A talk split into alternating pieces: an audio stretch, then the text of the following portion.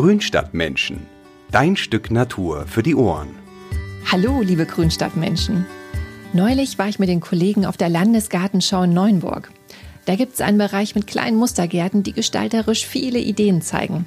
Das Thema Wasser ist ja eh ein großer Trend. Dementsprechend gab es da auch verschiedene Pools zu bestaunen. Und man merkte auch, wie fasziniert die Besucher vom Element Wasser waren und sich da gar nicht losreißen konnten. Und dann dachte ich mir, hm, Wasserspaß im Garten, das wäre doch auch mal ein super Thema für eine Podcast-Folge. Denn dabei gibt es ja einiges zu bedenken und man muss auch erst mal wissen, was man eigentlich möchte. Wenn ihr also gerade darüber nachdenkt, euch einen Pool in den Garten zu holen, dann seid ihr hier genau richtig. Welche Möglichkeiten es dazu gibt, das erfahrt ihr in dieser Folge. Ja, also wenn die Entscheidung gefallen ist, sich ein Schwimmbecken in den Garten zu setzen, dann ploppen ja zunächst erstmal viele Fragen auf. Ne? Also was gibt der Platz im Garten her und wie teuer ist die Anschaffung und die Pflege? Und was muss man eigentlich im Winter beachten? Und wie oft muss man eigentlich das Wasser tauschen? Mein Kollege aus der Redaktion, Christian Lang, der ist bei uns die Ansprechperson, wenn es um technische Raffinessen im Garten geht. Er hat immer einen ganz guten Überblick, was neue Modelle und Produkte angeht. Und deswegen habe ich ihn heute eingeladen. Hallo Christian. Hallo Karina. Christian, wenn ich mich mit dem Thema Wasser im Garten befasse, welche Gedanken dazu sollte ich mir am Anfang unbedingt machen? Also da gibt es ganz viele Möglichkeiten, äh, was Wasserspaß im Garten angeht. Und ich denke, das Wichtigste ist vorher, dass ich wissen muss, was ich wirklich will. Also ist das eine Sache für die Kinder, die jetzt vielleicht ein paar Jahre ein bisschen planschen wollen? Oder will ich selber wirklich einen Pool haben, wo ich regelmäßig schwimmen gehe? Oder reicht mir vielleicht auch eine Gartendusche, einfach zur Erfrischung im Sommer, wenn es heiß ist? Oder wenn ich vielleicht nur Wellness machen will ab und zu, dann reicht mir vielleicht auch ein äh, Whirlpool, den ich mir auf die Terrasse stelle. Also ich denke, das ist die wichtigste Frage, die man wissen muss. Was will ich eigentlich im Garten mit Wasser machen? Und wahrscheinlich sollte man auch ja so ein bisschen darüber nachdenken, ne, so wegen Pflegeaufwand. Äh, daran denke ich jetzt gerade, ähm, weil, weil so eine Anschaffung, die verlangt ja auch einen gewissen Pflege, hat ja so einen gewissen Pflegebedarf. Und da muss man ja irgendwie auch Zeit und Muße dafür haben. Ja, absolut. Also ein Pool braucht Pflege, dessen muss ich mir bewusst sein. Also ich habe ähm, bei normalen Pools, die chlor ich ja und ich muss diesen Chlorgehalt regelmäßig kontrollieren. Damit das Chlor wirkt, brauche ich einen bestimmten pH-Wert des Wassers, den muss ich auch kontrollieren. Und das sind auch Werte, die sich auch äh, verändern. Also jetzt gerade, wenn es sehr heiß wird oder wenn der Pool viel, viel benutzt wird, dann muss ich auch mehr chloren. Also ich habe da, genauso wie ich einen Rasen regelmäßig pflegen muss, muss ich mich auch regelmäßig um den Pool kümmern. Auch wenn es da sicherlich viele technische Lösungen gibt, aber ich muss mich muss ein Auge drauf haben und ich muss auch bedenken, ich habe auch laufende Kosten. Also ich muss regelmäßig chloren, muss also die Mittel reintun ins Wasser. Ich habe eine Pumpe, die läuft. Ich habe vielleicht eine Wärmepumpe, die läuft. Also ich habe nicht nur die einmalige Anschaffung, sondern mhm. ich habe auch eben laufende Kosten und auch laufende Pflegearbeit.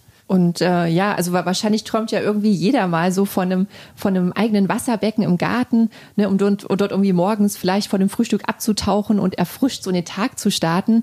Aber Pool, das ist ja auch nicht gleich Pool. Ne? Und du hast ja gerade schon, wie du jetzt gerade schon angedeutet hast, welche Varianten von einem, von einem Wasserbecken oder Pool gibt's denn eigentlich? Die einfachste Lösung, die man ja kennt, sind diese Babyplanschbecken, ja. Genau. Die äh, haben aber keinen Filter und ähm, die muss ich nach ein paar Tagen leeren. Und eigentlich alles, was schon größer ist, braucht schon einen Filter.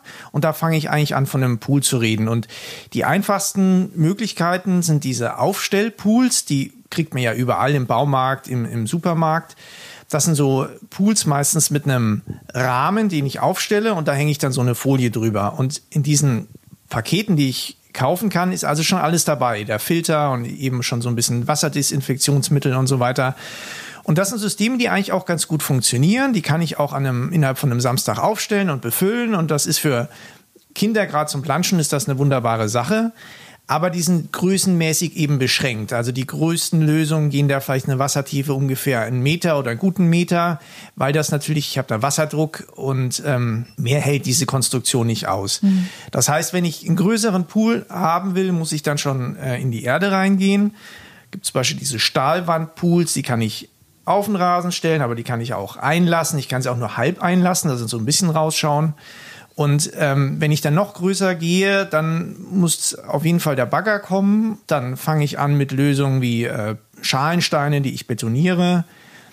Ähm, es gibt aber auch Edelstahlpools, also sie haben also Wände aus Edelstahl oder was es inzwischen auch gibt, sind ähm, oder sehr häufig gibt, sind so Fertigbecken aus ähm, Kunststoff. Das ist so glasfaserverstärkter Kunststoff. Die werden also in einem geliefert mit einem Kran dann in den Garten gestellt, brauchen aber auch eine Bodenplatte aus Beton in der Regel.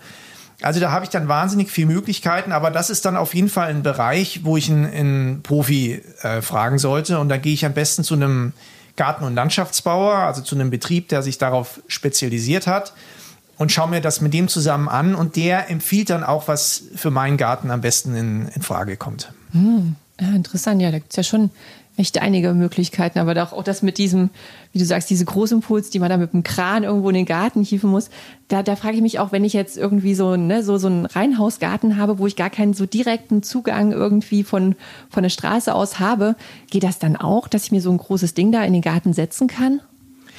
Das geht eigentlich in der Regel schon, ja. Ich meine, beim Reihenhausgarten muss ich dann natürlich auch gucken, dass der Pool so ein bisschen im, im Verhältnis ist zum Garten. Also ich, die ganze Gartenfläche sollte ja nicht Pool sein, sondern ich will ja, ja auch ein bisschen Sichtschutz haben im Idealfall. Mhm. Ähm, und so ein bisschen die Verhältnisse sollten ja dann stimmen. Das heißt, der wird auch nicht zu groß sein, aber ich habe da inzwischen schon, schon tolle Möglichkeiten. Also ich kann auch auf jeden Fall im, im Reihenhausgarten den Pool verwirklichen. Okay, das geht. Und sag mal, wie sieht es eigentlich äh, so mit, mit, mit Schwimmteichen aus? Weil, weil vor ein paar Jahren war das ja auch immer noch so super gefragt, aber ich habe das Gefühl, dass das irgendwie so ein bisschen verschwunden ist, oder? Also ich glaube, es war immer eine relativ äh, spezielle Sache, die auch nicht für jeden Garten in Frage kam. Der Schwimmteich ist ja quasi das Gegenteil ähm, vom Pool. Ja, das, der Schwimmteich ist ja ein, sehr natürliches Gewässer. Man mhm. hat sich überlegt, ja, wieso muss ich denn eigentlich meinen Pool chloren, wenn ich an Baggersee gehe? Da schmeißt ja auch keiner Chlor rein und es gibt mhm. auch keinen Filter und das müsste doch im Garten auch funktionieren.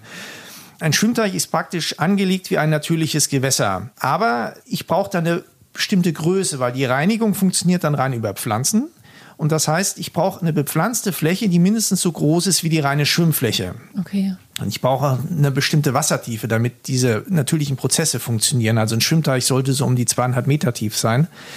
Und um das verwirklichen zu können, brauche ich also schon mal sehr viel Platz. Und dann ist es auch so, auch der Baggersee ist nicht immer glasklar, sondern der ist meistens im Frühjahr oder im Herbst ist das Wasser auch so ein bisschen trübe. Ja, das sind so Schwebealgen, die sich bilden. Und das habe ich im, im Schwimmteich auch. Das ist überhaupt nicht schlimm. Aber es ist trotzdem was, wo dann viele Leute doch gesagt haben, hm, ist doch nicht so genau das, was ich mir vorstelle. Und von daher hat sich in, eigentlich in den letzten Jahren so ein, ein neuer Pooltyp, sage ich mal, ein bisschen herausgebildet. Das ist der Naturpool oder auch Biopool genannt. Und das ist eigentlich so eine Art Mischung aus Schwimmteich und klassischem Pool. Die sehen oft aus wie ein normaler Pool, also während die Schwimmteiche hier oft auch so natürlich angelegt sind, eben wie so ein natürliches Gewässer mit Folie, mhm. sind diese Bio- oder Naturpools eigentlich wie ein normaler Pool ganz oft. Aber die Reinigung funktioniert auch ohne Chlor. Also ich habe einen Filter, der ist größer als jetzt ein normaler Filter. Man sagt ungefähr 10% der Wasserfläche, ähm, so groß muss ungefähr der Filter sein. Und dort wird das Wasser durch so ein Substrat geleitet und wird biologisch gereinigt. Und das funktioniert ganz gut. Ich brauche also kein Chlor und habe eigentlich trotzdem immer klares Wasser. Oh, das hört sich ja eigentlich ganz gut an. Da. Und wir waren doch, äh, als wir neulich hier auf der Landesgartenschau waren in Neuenburg, da hatten wir doch auch so einen Naturpool gesehen. Da war doch auch dieser mit diesem, war das mit diesem Saugroboter? Ja, genau. Ne? Da war noch ein Roboter drin. Das ist genau, das ist ein wichtiger Punkt, denn das Wasser im Biopool wird ja nicht mit Eigenmitteln oder Chlor behandelt. Das heißt, ich habe da schon Algen drin und die, also die das Wasser nicht trüben, aber die sich zum Beispiel auch auf den Beckenwänden absetzen oder bilden. Da habe ich dann so einen leicht glitschigen Film. Mhm. Und ähm, wenn ich das nicht will, dann kann ich einen Poolroboter reinsetzen und mhm. die fahren dann da rum, selbstständig und schrubben mit einer Bürste immer also Wände und Boden sauber, ja. Und ähm, auch auf, den, auf der Oberfläche des Biopools, da kann sich auch manchmal so ein leichter Film absetzen. Mhm. Und da gibt es aber auch ähm, Oberflächenfilter, die heißen Skimmer ähm, die kann ich da auch einsetzen. Da wird also auch die Oberfläche gereinigt und dann habe ich also nachher quasi glasklares Wasser und habe trotzdem kein Chlor verwendet. Spannend. Das hört sich ja schon irgendwie cool an. Also diese Naturpuls finde ich jetzt gar nicht so schlecht. Und sag mal, darf man eigentlich, noch mal ganz kurz auf den Schwimmteich zurückzukommen, darf man eigentlich da auch Fische drin halten? Also die könnten im Prinzip äh, drin leben. Also das Wasser ist ja eben nicht geklort, das ist ja wie ein natürliches Gewässer. Aber es ist so, wenn ich Fische auch im, im Gartenteich habe, also Fische muss ich füttern Das heißt, ich habe einen ständigen Nährstoffeintrag. Und wenn ich Fische im Teich habe, habe ich durch diesen Nährstoffeintrag ganz oft Probleme mit, mit Algen. Das heißt, in einem, in einem Badegewässer, wo ich gerade versuche, den Nährstoffgehalt möglichst gering zu halten, damit sich keine Algen bilden, da wären Fische also äh, das Gegenteil von dem, was ich eigentlich erreichen will. Das wäre nicht sinnvoll, die einzusetzen.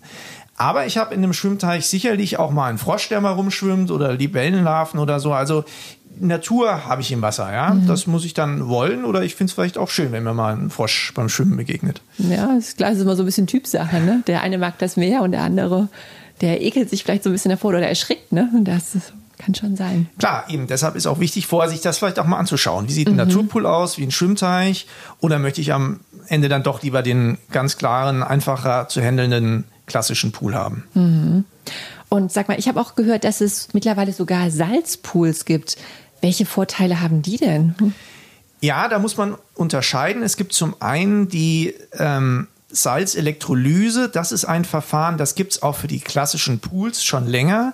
Das ist quasi eine Alternative zum Chlor. Es gibt ja Leute, die sehr empfindlich auf Chlor reagieren und man kann das Wasser auch desinfizieren über Sauerstoff zum Beispiel oder aber auch über diese Salzelektrolyse. Da habe ich aber einen sehr geringen Salzgehalt im Wasser. Das ist kein richtiges Salzwasser okay. in diesem Sinne. Aber was es jetzt wirklich ganz neu gibt, sind Biopools, die wirklich ähm, so eine Art oder die haben Salzwasser. Da ist der Salzgehalt nämlich liegt bei zweieinhalb bis drei Prozent etwa. Und das ist dann schon die ähm, Konzentration, wie man sie etwa aus dem Meer kennt. Das ist ein mhm. bisschen drüber noch, aber so ungefähr in der Größenordnung ist das. Ja, aber es hat schon so ein bisschen was Tragendes wahrscheinlich. Äh, das ist Vielleicht spürt man so ja. einen ganz leichten Auftrieb schon, ja. Kann ja. sein. Ich bin auch noch nicht drin geschwommen. Interessant. Wie sind denn, oder was sind denn eigentlich so die Vor- und Nachteile so eines Naturpools zu einem klassischen Pool? Vielleicht kann man, kannst du da noch mal so ein bisschen drauf eingehen? Ja, also ich denke, der wichtigste Unterschied ist schon, ähm, will ich das Wasser geklort haben oder nicht. Aber ganz grundsätzlich, was die Anschaffung angeht, muss ich mir bewusst sein, dass diese Natur- und Biopools in der Anschaffung schon in der Regel teurer sind als ein normaler Pool. Wobei, da habe ich auch natürlich äh, von einfach bis Luxus alle Möglichkeiten. Ähm, aber ich habe nachher im laufenden Betrieb, muss man sagen, dass diese Biopools ein bisschen günstiger sind, mhm. weil sie eben, da muss ich kein Chlor reinschmeißen, ja, und, und äh, sonstige Eigenmittel und was ich sonst in die normalen Pools eben doch reingeben muss, das kann ich mir beim Biopool sparen. Von daher sind die ein bisschen günstiger im Unterhalt. Und wie ist das so im Winter? Jetzt gerade so auch Naturpool im Vergleich zum klassischen Pool. Was mache ich da mit dem Wasser? Diese ähm, Pools, die ich auf dem Rasen aufstelle, diese Aufstellpools, die baue ich eigentlich in der Regel komplett ab die, äh, wenn der ins Erdreich eingelassen ist, den lasse ich in der Regel nicht komplett ab, den mhm. Pool. Da geht es auch um den Wasserdruck. Also die Erde drückt ja von außen und von daher ist schon gut, wenn Wasser im Pool drin ist, was gegendrücken kann. Aber ich senke den Wasserspiegel in der Regel ein bisschen ab. Ich muss darauf achten, dass wenn es zu Frost kommt, nichts kaputt gehen kann. Das heißt, mhm. ich muss Leitung abbauen, ich muss möglicherweise den, den Filter abbauen. Den Filter schalte ich auch aus. Und ähm, Pools werden also auf jeden Fall im Winter sollte man sie abdecken, damit sie auch nicht so arg verschmutzen. Beim Biopool lasse ich eigentlich äh, kein Wasser ab und den äh, Schwimmteich lasse ich sowieso ganz offen im Winter. Das ist ja ein natürliches Gewässer. Mhm. Und wenn ich jetzt zum Beispiel eine Sauna im Garten habe, kann ich natürlich auch sagen, im Winter ich in den Schwimmteich kann ich mal so reinspringen eben zur Abkühlung. Ja, so ein bisschen für Eisbaden, ja. Okay. Für die Hartgesottenen geht das, ja. Hartgesottenen. Genau, jetzt äh, hast du ja schon gesagt, ne, die Aufstellpools, dass die am Saisonende lässt man das Wasser ab. Jetzt frage ich mich, wenn da Chlorwasser drin ist, ähm, darf ich das dann einfach so in den Rasen oder in die Beete ableiten? Ja, das ist so ein bisschen eine schwierige Frage. Das ist rechtlich, glaube ich, auch so ein bisschen unklar geregelt. Also es ist aber praktisch ist es so, wenn ich ähm, das Wasser nicht mehr chlore und dann eine Woche oder zwei Wochen stehen lasse, dann hat sich das Chlor eigentlich nach oben verflüchtigt in die, in die mhm. Luft. Da muss ich ja auch regelmäßig nachchloren. Ach ja, echt? Das ja, über das Jahr. Okay. Und das Chlor ist dann quasi ganz verschwunden. Und wenn ich den Pool auch in Ruhe lasse, dann setzen sich die Schwebeteilchen und so auch nach unten ab. Das heißt, ich kann eigentlich den oberen Bereich des Wassers, kann ich eigentlich in den Garten zum Rasen wässern oder so kann ich das durchaus nehmen. Wichtig ist, dass ich unten diese Brühe, dass ich die vielleicht absauge mit einem, gibt es ja so spezielle Staubsauger und entsorge oder auch dann in den, den Rest in die Kanalisation dann hm. ablasse. Kanalisation, ja. Da, weil ich dachte mich auch so, boah, auch gerade wenn ich jetzt irgendwie ne, vielleicht auch im Kleingarten oder hier in einem Hausgarten bin, wo ich nicht so viel Platz habe, dann, dann flute ich wahrscheinlich auch noch dann noch Nachbarsbeete oder, oder so. Ja klar, es sind auch, muss man bedenken, also wenn ich einen großen Pool ablassen will, das sind auch schon gehörige Wassermengen. Ne? Naja, es sind ja tausende von Litern wahrscheinlich, die da so reinpassen, je nachdem, was man da so hat. Christian, was sollte man denn beim, beim Thema Wasser so ganz allgemein noch beachten? Also ein wichtiger Punkt ist auf jeden Fall Sicherheit. Also Kinder sind vom Wasser immer fasziniert, egal ob das jetzt der Goldfischteich oder der Springbrunnen ist, ja, und natürlich auch vom Pool. Und gerade bei kleinen Kindern, die noch nicht sicher schwimmen können oder gar nicht schwimmen können, da muss ich wirklich aufpassen.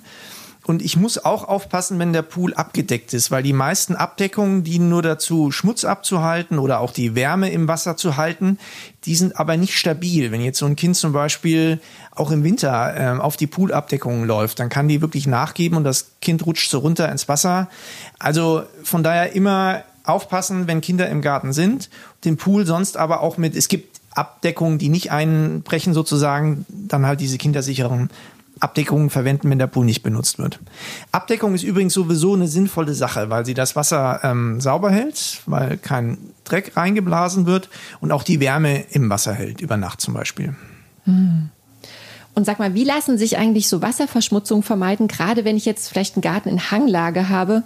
Ähm, was sollte man denn, da sollte man das doch bestimmt auch bedenken.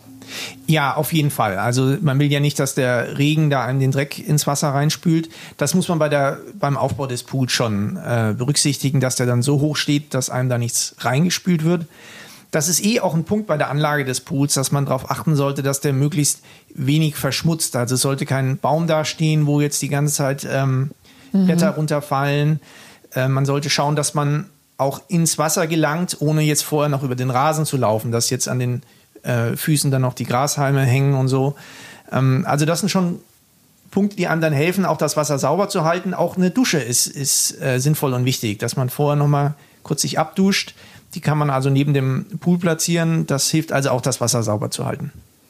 Gutes Stichwort, äh, Dusche, darüber haben wir noch gar nicht gesprochen, weil Gartenduschen, die sind ja eigentlich auch eine feine Sache, gerade so ne, für, für den kleinen Garten. We zwischen welchen Optionen kann man denn hier so auswählen?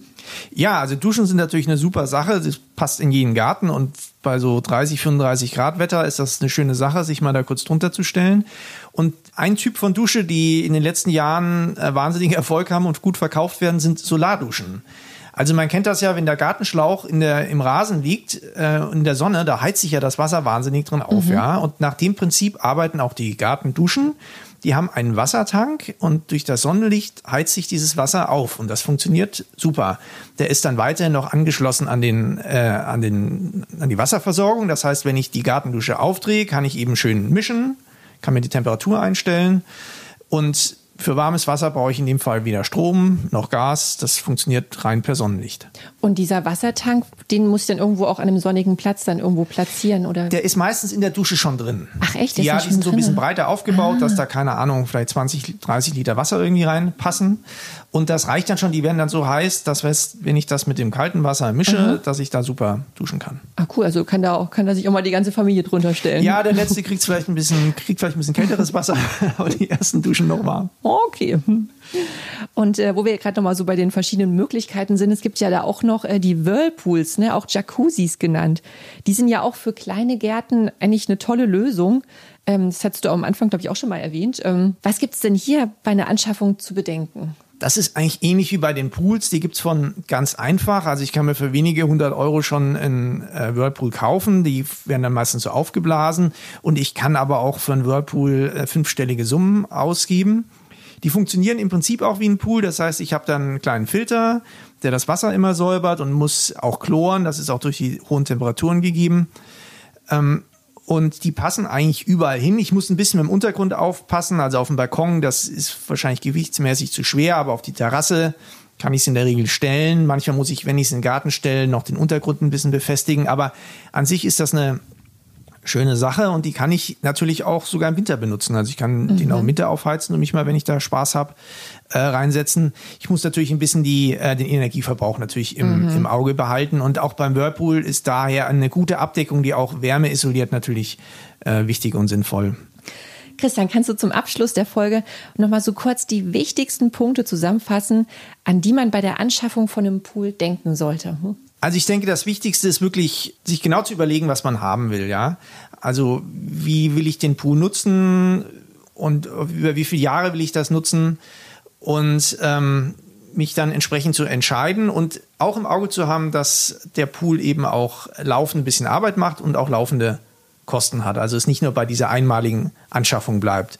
Und wenn es dann was Größeres wird, kann ich nur empfehlen, ähm, mich wirklich beraten zu lassen und den Pool auch von einem professionellen Unternehmen umsetzen zu lassen, weil ein Pool, der dann doch ständig Eigenprobleme hat oder verschmutzt oder mir sonst aus irgendwelchen Gründen keine Freude bereitet, da habe ich dann auch nichts von. Und da gibt es also sehr gute Unternehmen, Garten- und Landschaftsbauer, und da würde ich mich dann beraten lassen und das auch von denen umsetzen lassen. Okay, Nee, gut. Dann vielen Dank für die vielen erfrischenden Informationen. Gerne. Christian, zum Thema Pool. Jetzt gerade, wo es wieder so heiß wird in Deutschland, ja, die nächsten Tage, oder jetzt auch gerade schon ist eigentlich, da denkt man ja schon mal über dieses Thema Pools nach. Hm? Da wird die Nachfrage jetzt bestimmt wieder ansteigen, mhm. ganz sicher.